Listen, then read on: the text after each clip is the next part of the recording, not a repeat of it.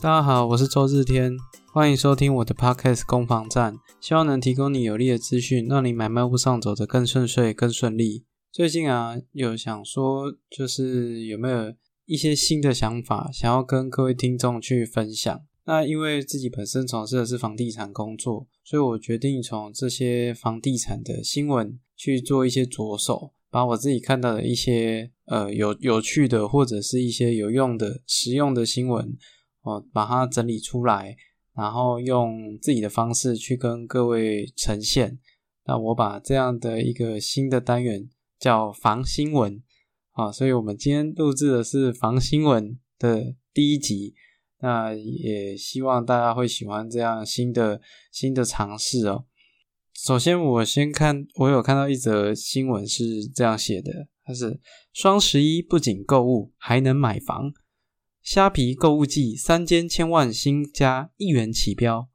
虾皮购物去年首推房屋竞竞标获得热烈回响，创下超过五十万次。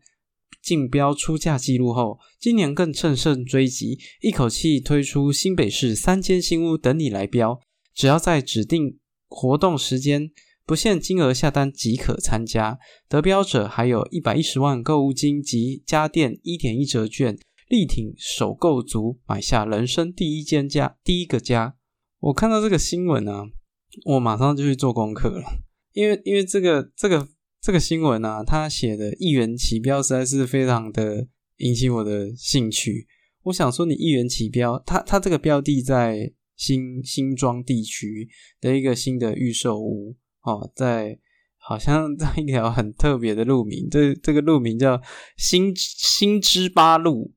哦，我没记错的话哦，它是一个叫 A 三光点的一个一个新的预售建案呢，那是由海悦代销去。去做整个的行销规划哦。那我先说，我并没有收到业配，只是因为它跟这个虾皮的双十一购物去做了一些连接，所以让我很好奇，说这种房地产的销售是不是有一些新的做法，或者是新的一些尝试啊？但因为它标题写的这么耸动啊，它写说新家一元起标哦，我就觉得哇，那这个这个，如果假设一元起标，那如果我呃用一个很实在的。很很很漂亮的价格买到，或者是很少人都知道这个讯息的话，那会不会有意想不到的收获？于是我就花了一点时间做了一下功课，想说下这个关键字啊，不论是虾皮购物，或者是一元起标啊，或者是这个按键灯的名称哦啊，但最后查到结果，其实其实我觉得这真的就是一个广告的手法了，因为我从最直接的从虾皮购物那边我查到的是一个。一个一元超值赏屋券，我只有查到这个东西，我并没有看到竞标的链接，我不知道是我操作上有问题还是怎样。可是我查来查去，我只有查到一元超值赏屋券。那这个券呢，你如果有有有有买到的话，你从虾皮的平台上面买到的话，你就是有这个看房子的机会哈，你就有这个赏屋券可以去运用。那也许他想要表达是说，透过这样的，你如果买这个商务券再去看屋的话，你有机会可以用比较便宜的价价钱去买到这个预售屋。只是我觉得这样的一个标题，其实就是我自己是觉得蛮蛮不 OK 的，就是你你你就是吸引人家来看。这个这个广告内容而已，啊，当然他也是成功了。我我还是去去看了这个这个这个他的文案的内容啊。那只是我看到很多，哦他这个有好几个平台都有哦。那呃，这个这个新闻呢，好几个平台都有。那我看到只有一个写的是比较完整的，他是说，就是如果你去竞标的话，你在这个双十一购物节虾皮的这个平台上面，你可以得到一个溢溢价券。就是说，你标到的是一个可以溢价的机会。那我在想，啊，这个各位要知道，说现在房市其实整体状况是蛮理想的。那你花了很大的精神，啊，在这个虾皮购物上面竞标，然后标到了一个溢价券。那我不知道你这溢价券要怎么使用。假设这个溢价券是让你可以去代销暗场，去跟他们去做一些议价的过程，我只能说这个真的。很不 OK 啊！你如果去在去个代销暗场，去跟这些代销人员去做议价，我天！如果我最基本的，我就把价格往上抬高，然后让你来议价，好，那即便我价格不抬高，我议价我也可以不要让价，对啊，你你等于要一个人资深哦，你很开心的得到这个券，然后你资深前往。代销暗场，然后跟那个代销的一一一群人在那边做 PK，然后现场又有很多很多贺成交、贺成交、贺成交。如果你有听我上一期的节目，你就知道这个现场的那个氛围其实是其实是非常惊人、非常可怕的。所以在这个前提之下，我就觉得这个新闻我自己本身是觉得不是这么 OK 啦。啊，当然，如果你说以吸金的效果，确实它有达到了。我真的是花了很长的时间去查一下，我想说，到底我在哪边标？我要标标看看最后成交价跟我预估的有没有落差。可是，就就就就实际上来说，好像没有这个新闻上面写的这么的这么的实在啦。哦，这么的实在。啊，这是我看到一就是第一则哦，十月二十八号。中午十二点五十三分发出来的一个一个一个算是搭上双十一列车的代销行销的一个新闻啊。好，那接下来跟各位分享第二则新闻：全台六都房价涨破前前高，受总体经济升温、低利环境带动。二十七日最新出炉的二零二一第三季国泰。全国房地产指数显示，全台预售新屋房价比上一季上涨逾四趴，较上一季呈现价量巨涨，较二零二零年同期呈现价量巨稳。全台成交价与前波高峰相比，七都当中新北市接近前波高点，其余六都皆已涨破前波高点。好，这一则新闻是国泰的。房地产指数所呈现的一个一个一个一个资讯哦，那国泰房地产底指数其实是一个蛮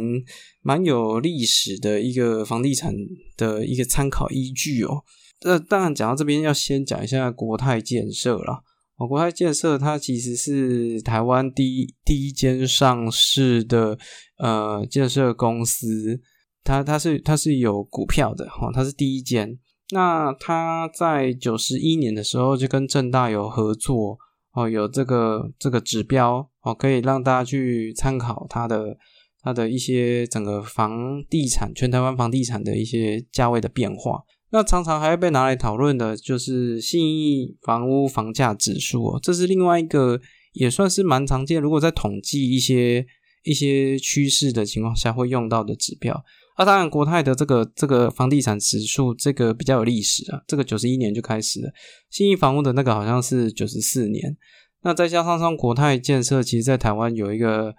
呃很很重要的里程碑啊，它它也是第一个透过预售的，嗯，它是台湾的第一个透过预售方式去行销的建设公司哦。那从五十三年成立到现在前前后也也五十七年了。其实国泰建设在业界啦，一直评价都蛮高的。那我是在的区域里面，确实也有国泰的房子，那也蛮多客户指名的啦。那至于说盖的是不是好，或或者是特别好，这个我就我就不太清楚，因为我现在住的不是国泰的房子，我没办法跟各位去做分享啊。那这个指标有多重要呢？这个指标甚至哈，连内政部的不动产资讯平台。里面有一个可能成交指数哦，这个内政部的有关于房地产的这个一些资讯揭露的平台里面，它用的也是国泰房地产指数哦，作为它的一个参考的依据哦。其他的都是什么主计处啊，哦或者是什么内政部啊，什么等等这些，其他都是政府机关的单位哦。就这个指标是用国泰房地产。指数去去作为它的基础哦，去去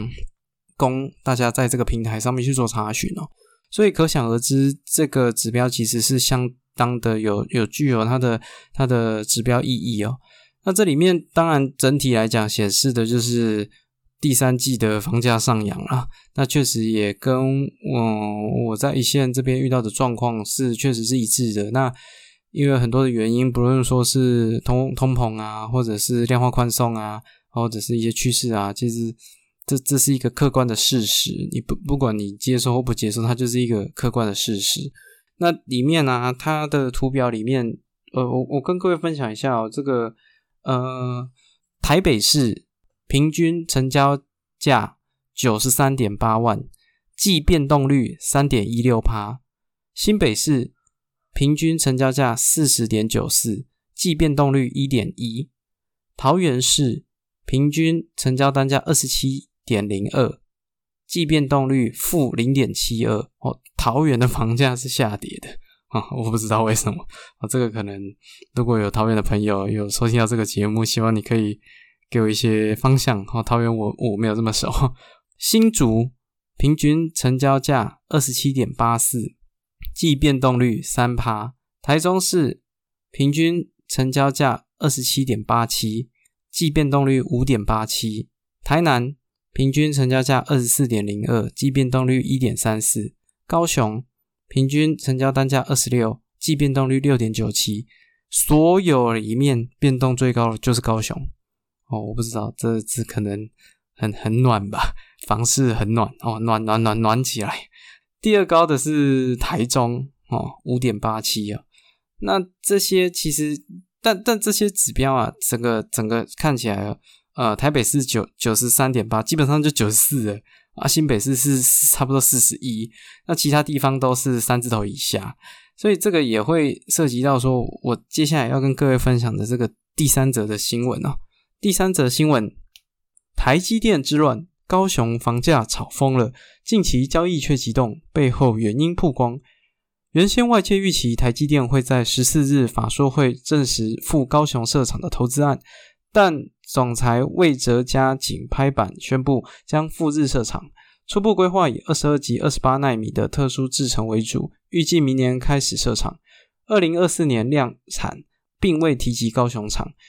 由于台积电并未证实此事，让不少有意在高雄买房的人信心动摇，甚至有人认为台积电高雄厂尚未定案是导致交易量下滑的主因。这个这个新闻啊，就会让我想到说，其实很多的呃这些房地产在行销的过程里面，它都会标榜说一些重大建设啊。哦，或者是有一些什么什么商城进驻啊，就业机会提升啊，啦啦啦啦啦，很多的利多，因为它必须要透过利多去支撑，它才能让你用一个可能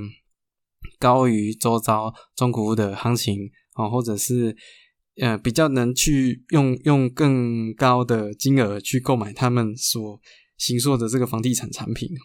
所以这个是一个蛮常见的一个手法，就是用一个呃用用用一个。题材哦，去做一些呃，我我不敢说是炒作了，因为也许他真的是会会设我不知道，也许他会，也许他不会，我不知道，这个看台积电啊，对吧？但是像台南就台南的善化哦，就有类似这样的事情发生哦，在南科的加持之下，其实善化的房价。哦，甚至是地方的样貌都有很明显的变化。在今年大概，嗯，我没记错的话，应该是三月多的时候，《天下杂志》哦就有做了这个善化的一个相关的报道。那就讲到说，就出现很多很多的健身房，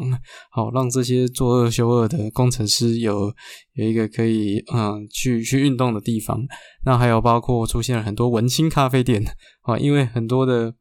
很多的这些呃工程师可能都年轻人，他们需要一些需要一些呃不一样的店家，然后去符合他们的生活需求。所以，所以讲真的是确实有有可能，假设有市场是确实会带动一些啊地方的房地产的发展。可是，可是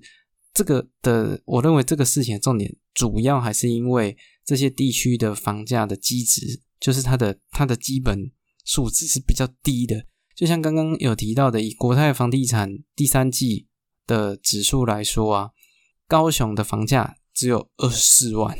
呃，更正，高雄的房价是二十六万，台南的房价是二十四万。你在新北市，不好意思，你真的很难挑，你可能会挑到深坑、莺歌都不见得有办法在这个价位。但是那些地，但是在高雄还有台南那边的生活技能可能又又又其实又不会太差，再加上说相对来讲物价可能会相对来讲比较好去生活，所以我认为倒不是说这些设厂导致房这个这边地区的房价上扬，而是因为这边的基值实在是太低了。我讲直接一点，如果假设今天台积电是在内湖设厂，我觉得周遭的房价你要看它要怎么拉。你要你要它拉，你要从八十拉到一百嘛，对啊？它的机值就是会有一个落差，所以我我认为这整件事情啊，就是这些地区哦，因为这些议题哦，房地产上扬，当然这是无可厚非的，这是没有办法的。但是你还是要看它的盘是稳不稳的啦，因为很多地方其实它真的就是一个炒作的方式，那盘就会比较不稳。但是如果哦是今天是自住客带动整体的地方发展，各位想想看，如果在那个地方设厂啊，人就来，那那个那个厂会不会撤？那你说啊，撤厂会是一个很很困难的事情，那没这么容易。可是还是有机会撤场啊，撤场人就走，那不就很像很像那种呃以前那种什么煤矿煤矿城市啊，还是什么什么落落寞的一些区域啊，天然气的区域啊，挖完人就没了，对吧？挖完矿人就没了，煤矿挖完，好，整个城镇就那个变得很很破败。这这整体来讲，其实相对来讲不是这么健全呐，哦，所以。你要一个地方撑得住，基本上还是要看那个地方有没有整体性的一个发展，不然也真的就是昙花一现或者是一些议题的发挥而已。就是讲真的，就是业者手法啦，对啊。所以在这些前提之下，我认为最近啊这些房价上扬是事实，那也在各地有产生了各种不一样的呃房市的状况产生啊。所以这个是这个第一次的防新闻。哦，跟各位分享的三则新闻，呃，如果你喜欢的话，也可以留言或分享。那以后，呃，我会隔周的，哦，隔周的会做这个防新闻的一些啊资讯，让大家有机会用听的哦，就可以知道听的听的哦，这样让 大家有机会，呃，可以知道一些最近的发生一些房地产的的新闻。好，那我是周志天，好，谢谢你收听我的攻防战到最后，那也希望这个新的尝试你会喜欢，啊，如果喜欢的话，记得订阅加分享哦，大家再见，拜拜。